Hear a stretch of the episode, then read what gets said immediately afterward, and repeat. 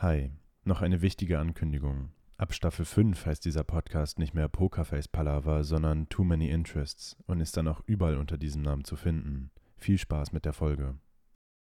Bevor ihr viel Spaß mit der Folge habt, noch ein anderer kurzer Disclaimer von meiner Seite. Mir ist gerade im Schnitt aufgefallen, dass ich leichte Audioprobleme hatte und es manchmal einen etwas nervigen ja, Rückkoppler gibt, wenn Oscar spricht. Ich habe es versucht, überall, wo es geht, rauszucutten, aber ähm, ja, ist mir vielleicht nicht überall gelungen. Da bitte ich auf jeden Fall um Nachsicht und äh, trotzdem viel Spaß mit der Folge. Hey na, Oscar hier. Willkommen zu Pokerface Palaver, der beste Podcast, der schlecht Wissenschaft diskutiert. Ihr hört Staffel 4, Folge 3. Der Mensch als Sicherheitsrisiko. Und damit herzlich willkommen. Ich bin immer noch Oscar und virtuell gegenüber sitzt mir Tim. Hi. Hallo. Hi Tim. Also, der Mensch als Sicherheitsrisiko. Ähm, den Titel habe ich jetzt ein bisschen so aus den Worten von dir entnommen, die du mir vor der Folge zugeflüstert hast, sozusagen. Und ähm, heute soll die Folge auch ein bisschen von dir getragen werden, habe ich äh, so verstanden, weil du uns ganz viel witzige Sachen zu IoT und Security erzählen kannst. Ähm, dann starte doch einfach mal direkt. Das hast du jetzt sehr günstig ausgedrückt, dass du dich nicht richtig vorbereitet hast. Ne? Äh, ja, also ich wollte die Folge von Anfang an machen, deswegen ähm, ist es jetzt auch so ausgegangen, dass ich mich da äh, mit beschäftigt habe, weil ich mir halt dachte, ja, okay, IoT ist schön und gut, aber es hat halt auch das ein oder andere Sicherheitsrisiko. Und ähm, bevor wir dazu kommen, was der Mensch dazu beiträgt, habe ich erstmal so ein paar Zahlen rausgefunden. Zum Beispiel, dass äh, laut der IoT Security Foundation ungefähr 80% aller Firmen, die IoT-Geräte verkaufen, also die die produzieren, ähm, gar nicht oder nur unzureichend auf die gemeldeten Sicherheitsmängel reagieren. Also die produzieren das und es ist so mäßig sicher und sie denken sich aber, ja, okay, müssen wir jetzt auch nicht ähm, changen. Und vier von fünf Firmen, die sich angeschaut worden sind, haben es nicht geschafft, grundlegende Maßnahmen umzusetzen, um eben Sicherheitslücken melden zu können. Das heißt, du kannst schon eine Sicherheitslücke finden als Anwender, aber du hast gar keine Möglichkeit zu melden, dass äh, irgendwas ähm, verbessert wird. Und das ist eben, äh, wird eigentlich jedes Jahr durchgeführt von der IoTSF, also von dieser I OT Security Foundation und da werden mehrere hundert Firmen untersucht, die IoT und Smart Home Geräte verkaufen, aber zum Beispiel auch WLAN-Router oder sowas. Also das ist jetzt halt nicht direkt Smart Home, aber gehört ja auch mit dazu. Da habe ich später auch eine lustige Story dazu, wo jemand sein Smart Home über ein öffentliches WLAN gesteuert hat. Oh. ist ganz bitter. Und äh, ja, jetzt zum Beispiel so, dass man in IoT ja auch nach Produktkategorie unterscheiden kann. Das heißt, die haben halt sich Firmen angeschaut, die Smart TV-Geräte haben die äh, zum Beispiel auch nur Audiogeräte haben oder nur Lampen, ne, also so smarte Lampen oder Türschlösser oder Alarmanlagen. Und es ist so, dass die Firmen, die Smart TV-Geräte verkaufen, die haben eigentlich eine sehr, sehr gute öffentliche Policy, wo drin steht, okay, was kannst du machen, wenn du eine Sicherheitslücke entdeckst und ähm, wir haben das und das jetzt gefixt.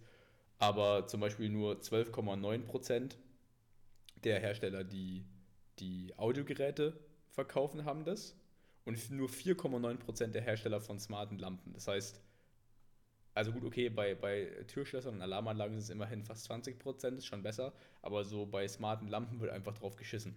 Auf gut Deutsch gesagt. Krass. Und das bedeutet halt, dass auch wenn du eine übel sichere Bridge hast und ein sicheres Türschloss zum Beispiel, aber die Lampe ist im selben Netzwerk drin und die Lampe ist eine Schwachstelle, dann kann dein Türschloss noch so sicher sein oder deine Alarmanlage oder so. Also dein smartes Türschloss natürlich dass das dann trotzdem ein Sicherheitsrisiko ist. Das hätte ich jetzt auch als noch einmal fragen wollen, wo denn so die häufigsten Security-Probleme liegen. Also ist es dann in den Produkten selber quasi, wie du jetzt schon sagst, in den Lampen oder ist es dann eher in der Bridge oder? Äh, ja, also die, die größten zehn IoT-Security-Fehler, sehr gut, dass du das übergeleitet hast, wäre mein nächster Punkt gewesen und das war nicht mal abgesprochen, ähm, sitzt tatsächlich meistens daran, wie man das konfiguriert und sitzt vor dem, das Problem sitzt vor dem Computer, wie man immer so gern sagt. Das, das größte Problem sind schwache ähm, Passwörter, mit denen man halt sowas wie ja, den Amazon-Account oder den Alexa-Account oder so hacken kann und dann eben ohne großen Aufwand Zugriff hat auf, auf das Smart Home. Das zweite sind äh, unsichere Netzwerkdienste, so wie ich es vorhin gesagt habe. Also wer sein Smart Home über ein öffentliches Netzwerk ähm, ja, äh, managt, der braucht sich nicht wundern, wenn er da irgendwann mal ein Problem bekommt. Als drittes haben wir unsichere IoT-Ökosystem-Schnittstellen. Das ist auch das, was du letztes Mal gesagt hast mit diesem neuen Standard, Mhm. den es da geben wird. Meta. Dass es eben so ist, genau, du, du kannst natürlich ähm, Markenprodukte haben von, sagen wir, Apple oder Amazon oder Google, aber wenn du eine Glühlampe kaufst oder eine, also keine Glühlampe, eine, eine smarte LED äh, aus irgendeinem, sagen wir mal, unsicheren Drittland, ohne jetzt hier äh, Länder zu, zu beschmutzen, dann ist halt so, dass die Schnittstellen ja zu dieser, zu den Markenprodukten eben Sicherheitsmängel aufweisen können oder äh, Fehler in der Authentifizierung oder Autorisierung haben, eine schwache Verschlüsselung haben und dann öffnest du halt über diese Schnittstelle Tür und Tor zu, zu irgendwelchen Angriffen. Dann das vierte sind fehlende sicher, also fehlende äh, hier Aktualisierungsmechanismen, dass wenn die Firmware gepatcht wird und das heißt, okay, wir haben neue Changes, die Sicherheitslücken schließen, dass das dann einfach nicht aktualisiert wird und die Sicherheitslücken damit nicht geschlossen werden. Dann haben wir ja Verwendung von unsicheren oder veralteten Komponenten. Das sch- schließt sich mit dem, was ich vorhin gesagt habe. Ähm, unzureichender Schutz der Privatsphäre. Das heißt, wenn die Daten, die persönlichen Daten äh, irgendwie im IT-IoT-Ökosystem gespeichert werden, beziehungsweise unsachgemäß weiterverwendet werden, dann gibt es natürlich auch ein Risiko.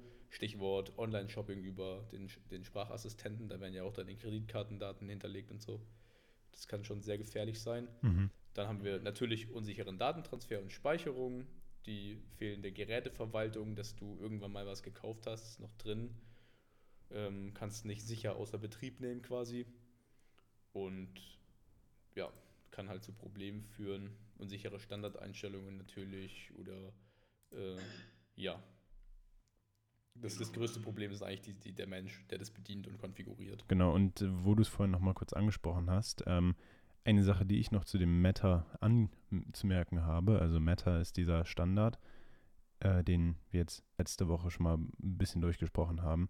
Ähm, die Security, dieses ganze Security-System von Meta ähnelt tatsächlich äh, wohl laut deren eigenen äh, FAQ ähm, quasi der Security von Cryptocurrencies. Ähm, und wem das schon was sagt, also das ist im Endeffekt ein ähnliches Prinzip zu dem klassischen Blockchain, äh, ja, Algorithmus, wie man es jetzt nennen möchte, in ein Wort verpackt. Ähm, aber ja, da gibt es in diesem Meta-Ding auf jeden Fall auch echt schon riesige Fortschritte und äh, fand ich einfach nur eine ganz interessante Parallele. Ja, ja, auf jeden Fall. Also was, äh, was ich jetzt auf jeden Fall noch habe, ist äh, die Frage, beziehungsweise habe ich da einen netten Artikel gefunden, der heißt, warum sollte jemand einen Kühlschrank angreifen? Und man denkt sich natürlich in, in der ersten Instanz, ja, okay, wenn jetzt einer bei mir die Lampe an- und ausschaltet, dann bin ich vielleicht sauer und nicht glücklich darüber, aber es ist keine Katastrophe. Mhm.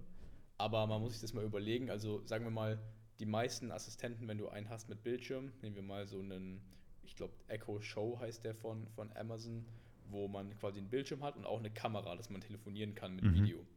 Und solche Kameras können natürlich äh, gehackt werden und dann hast du natürlich einen super Einblick, wenn da an einem netten Standort steht in der Wohnung, in die ganze Ja. Wohnung.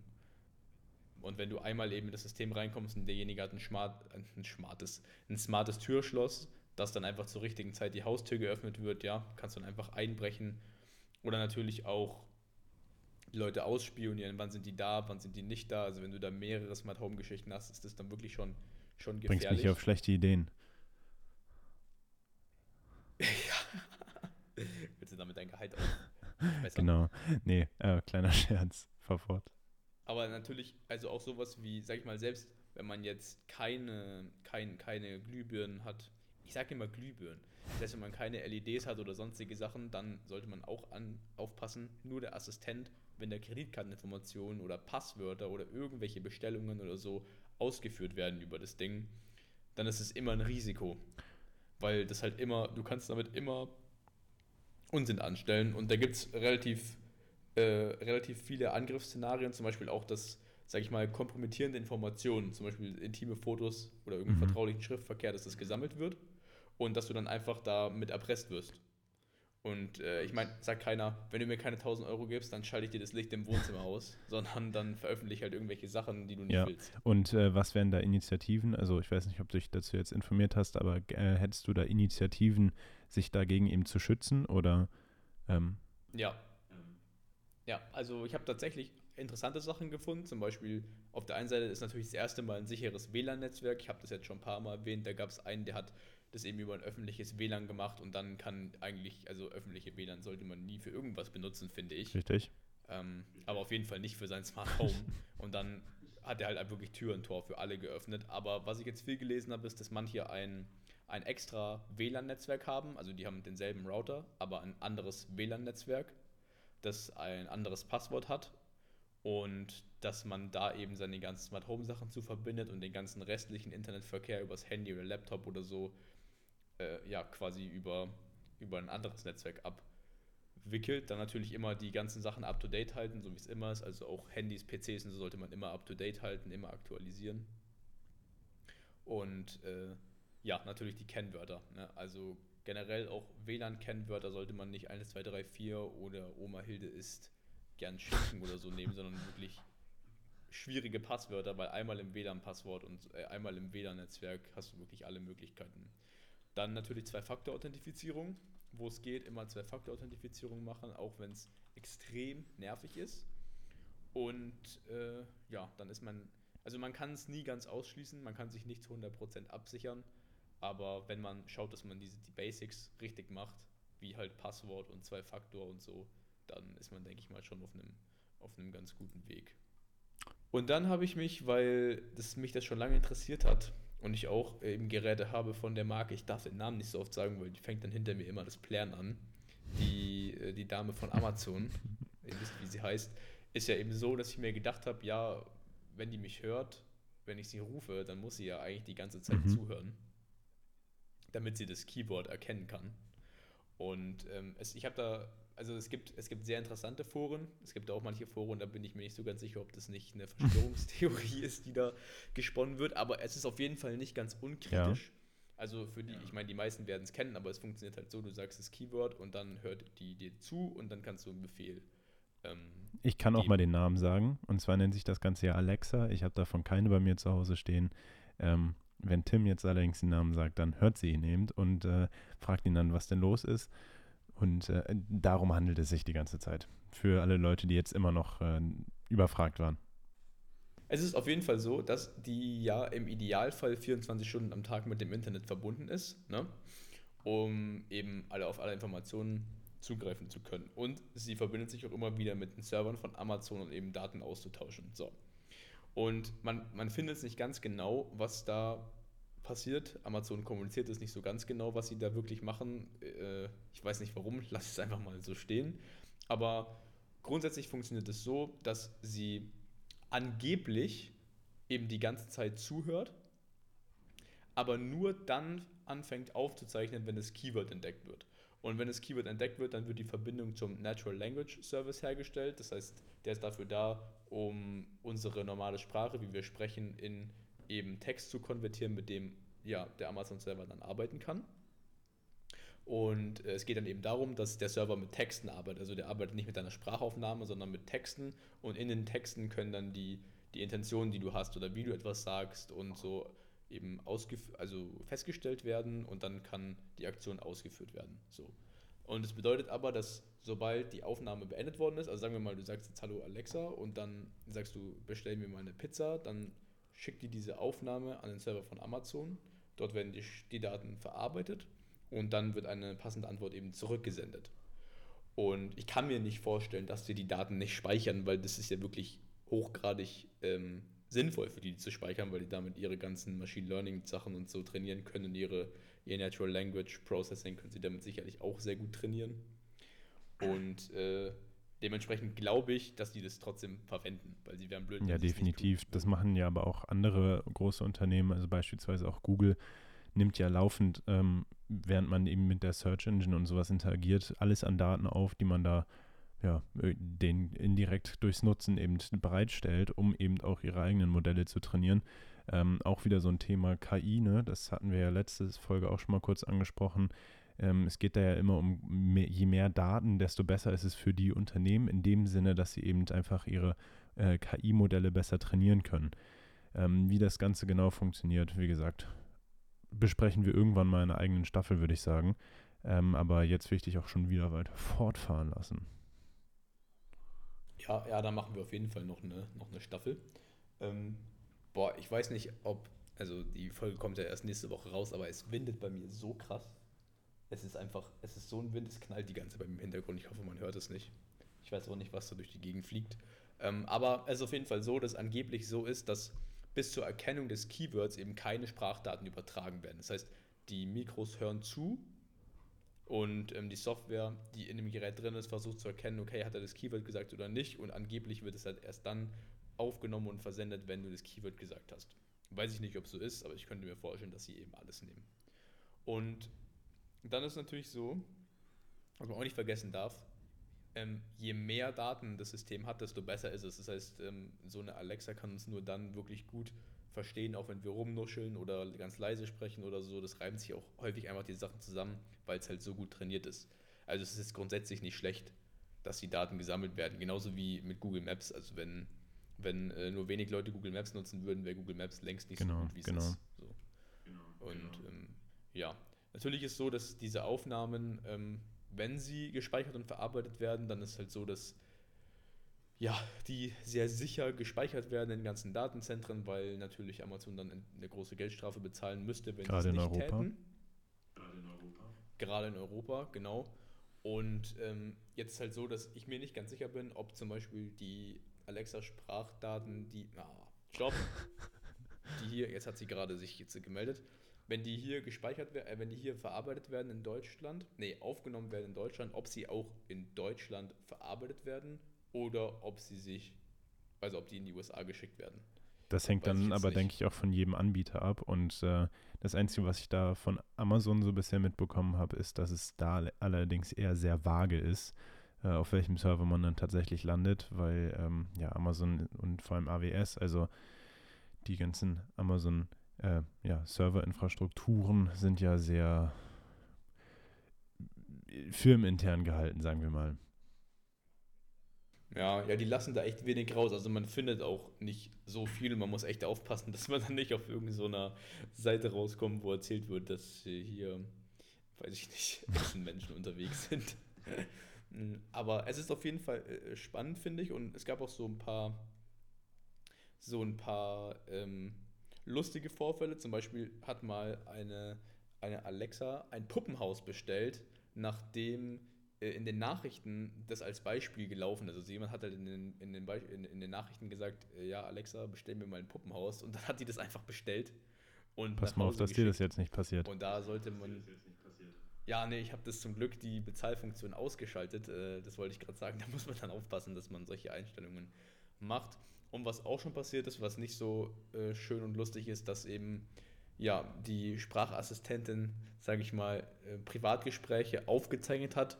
Anscheinend versehentlich, weil das Keyword gesagt worden ist. Weiß ich nicht, ob man einfach so im normalen Gespräch das Keyword sagt und es dann eben an irgendwelche Kontakte versendet hat, wo es nicht Uh. hin sollte. Und das dann natürlich nicht, nicht so gut. Und ähm, es gibt eine Option, nenne ich es mal, wie man das verhindern könnte, indem man nämlich die Stummschaltetaste drückt, obwohl ich da halt auch nicht weiß, also ich bin kein Verschwörungstheoretiker, ja, aber ob, also ob da jetzt einfach nur eine rote LED ist, die leuchtet, wenn du da drauf drückst, oder ob das wirklich die Mikrofone deaktiviert, das ja, weißt du nicht. ich habe tatsächlich ähm, mal eher das genaue Gegenteil gehört, also dass da auch tatsächlich sehr, sehr viel aufgenommen wird. Ähm, aber naja, Also ich könnte mir halt vorstellen, dass wenn du das aktiviert hast, diesen Stummschaltemodus, dass halt dann einfach nicht mehr aufs Keyword reagiert wird. Aber das ist ja halt trotzdem genau, genau sowas eben in die Richtung habe ich auch mal gehört.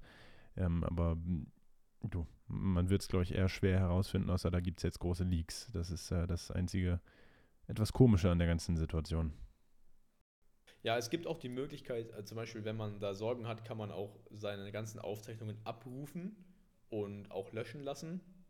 Aber äh, ja, es ist halt, wie man sich vorstellen kann, recht aufwendig und bis du dann eine Antwort bekommst und das dann wirklich funktioniert und niemand garantiert dir, dass es wirklich gelöscht wird und so, gerade wenn die Server in den USA stehen, dann ist ja, sage ich mal, alles relativ unsafe.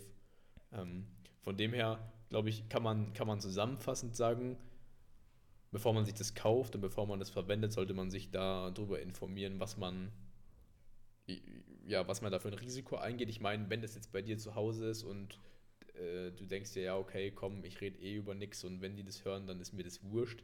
Aber wenn du zum Beispiel im Homeoffice bist und ich, ich übertreibe es jetzt mal, ja, äh, du redest viel über Kunden und hast wirklich kommunizierst Kundendaten über die Sprache in irgendwelchen Calls und die Alexa steht neben dir und hört die ganze Zeit mit, dann glaube ich, dass man jetzt schon überlegen sollte, ob man die dann nicht in einen anderen Raum stellt oder äh, wenigstens irgendwie ja, äh, absteckt, obwohl man da auch sagen muss, wenn dein Handy neben dir liegt, ja, oder dein Rechner oder so. Ich, also, es ist überall schwierig, aber wenn man sich sowas holt, dann muss man sich immer überlegen, das Ding hört zu und wenn es immer zuhört, ja. will ich das. Und äh, ne, auch ein Tipp, den ich gerade noch vom äh, BSI gelesen habe, also vom äh, Bundesamt für Sicherheit in der Informationstechnik, also sehr offiziell, ist auch einfach allgemein dieser bewusste Einsatz von den ganzen IoT-Geräten. Ähm, sprich, was möchte man überhaupt für eine Funktionalität in seinem, Home, äh, in seinem Homeoffice, sagen wir jetzt mal, wie Tim das als Beispiel genommen hat, haben und sich dann eventuell auch, wie gesagt, in den Raum eben nur die entsprechenden Geräte reinstellen.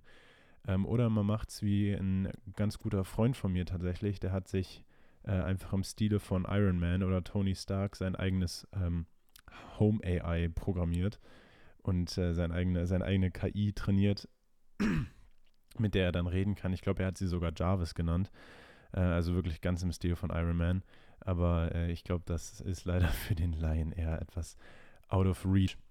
Ja, ich meine, es gibt ja auch schon coole Produkte und ich will ja auch gar nicht sagen, dass die Produkte grundsätzlich äh, ja, schlecht sind oder Sicherheitsrisiken haben, aber man darf halt einfach nie vergessen, dass grundsätzlich alles hackbar ist und ähm, man sich nicht zu 100% dagegen wehren kann. Man kann die Sachen machen, die ich jetzt vorhin schon gesagt habe, um sich zu schützen, aber mehr, wenn du dir keine eigene KI programmierst, kannst du eigentlich nicht machen.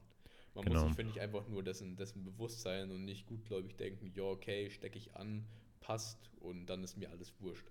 Mhm. Weil Aber es wird ja schon immer häufiger. Also ich war letztens auch in so einer, in so einer, äh, in so einer Veranstaltung online, wo es so um, um Ransomware-Stuff ging. Mhm. Also Ransomware, für diejenigen, die es nicht kennen, ist quasi wenn deine Daten verschlüsselt werden und du eine gewisse Summe bezahlst, um die Daten wieder zu entschlüsseln oder die Daten werden auch manchmal dann, äh, sagen sie, ja, wir löschen die, wenn du nicht bezahlst, also halt eine Art moderne Erpressung. Und äh, sowas nimmt wirklich zu, also viele Firmen sind davon betroffen und äh, das kann auch Privatpersonen treffen. Und äh, so ähnlich geht es halt auch mit so IoT-Geschichten. Also das kann schnell gehen, dass jemand deine Gespräche aufzeichnet und sagt, ja, okay, jetzt zahl mal, sonst veröffentliche ich das oder bezahl mal, sonst lasse ich dich nicht mehr in deine Wohnung rein. Oder irgendwie so. Also. Ja. Ja, wenn einer den Kühlschrank hackt, ist vielleicht nicht so schlimm, aber wenn er vom Kühlschrank in deine, an deine Kreditkartendaten kommt, dann ist schon schlecht. Vielleicht wollen sie aber ja auch nur den Stream von deinem Smart Oven äh, anschauen. Äh, ich habe mir übrigens, wer die letzte Folge nicht gehört hat, der sollte sie sich wirklich anhören, die ist sehr interessant. Ich habe mir diese Lampe angeschaut mit dem Beamer. Du meinst die X-Gimi oder X-Gemini? Ja, genau, X-Gimi oder so hieß die, glaube ich. Äh, und das ist echt eine Überlegung wert. Also das soll wirklich, also auch in überraschend guter Qualität, da dir das Bild auf die Wand projizieren. Der Wahnsinn. Genau, und wer jetzt immer noch nicht weiß, worüber der Tim gerade spricht, ähm, der kann sich ja jetzt äh, fast schon gleich die nächste Folge an, äh, die, die vorherige Folge anhören. Und zwar war das CS, die Zukunft des Jetzt. Und ähm, an der Stelle können wir, glaube ich, auch uns schon gen Ende bewegen. Und äh, Tim, möchtest du nicht noch unsere kleine ähm, Ankündigung einmal wiederholen? Es bleibt einfach immer an mir kleben. äh, ihr habt zum Anfang der Staffel schon gehört, wir haben es wie immer davor geschnitten. Wir heißen ab der fünften Staffel nicht mehr Pokerface Palaver, sondern Too Many Interests. Das bedeutet, ab der fünften Staffel sind wir auch überall unter diesem Namen zu finden. Sehr schön. Das hast du super gesagt. Ähm, dafür ist die Folge jetzt auch schon zu Ende und äh, ich, ich, verabschiede mich jetzt auch und ähm, ja, von mir aus auf jeden Fall schon mal äh, schönen Abend, guten Morgen, guten Mittag oder auch guten Appetit und ciao.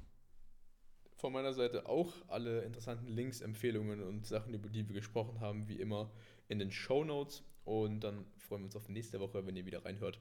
Und äh, ciao, ciao.